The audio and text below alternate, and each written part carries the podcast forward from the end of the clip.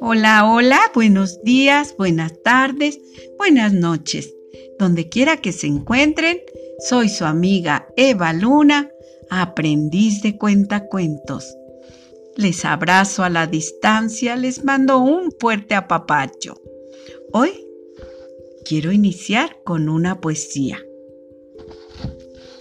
muy bonita titulado Los sueños.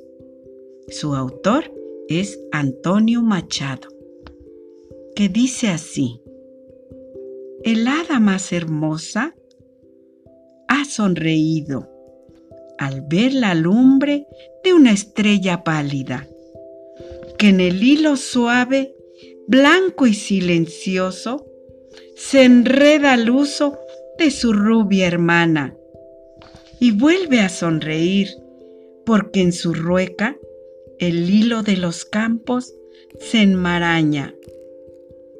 Tras la tenue cortina de la, de la alcoba, está en el jardín envuelto en luz dorada.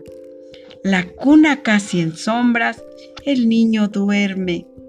Dos hadas laboriosas lo acompañan, hilando de los sueños lo sutil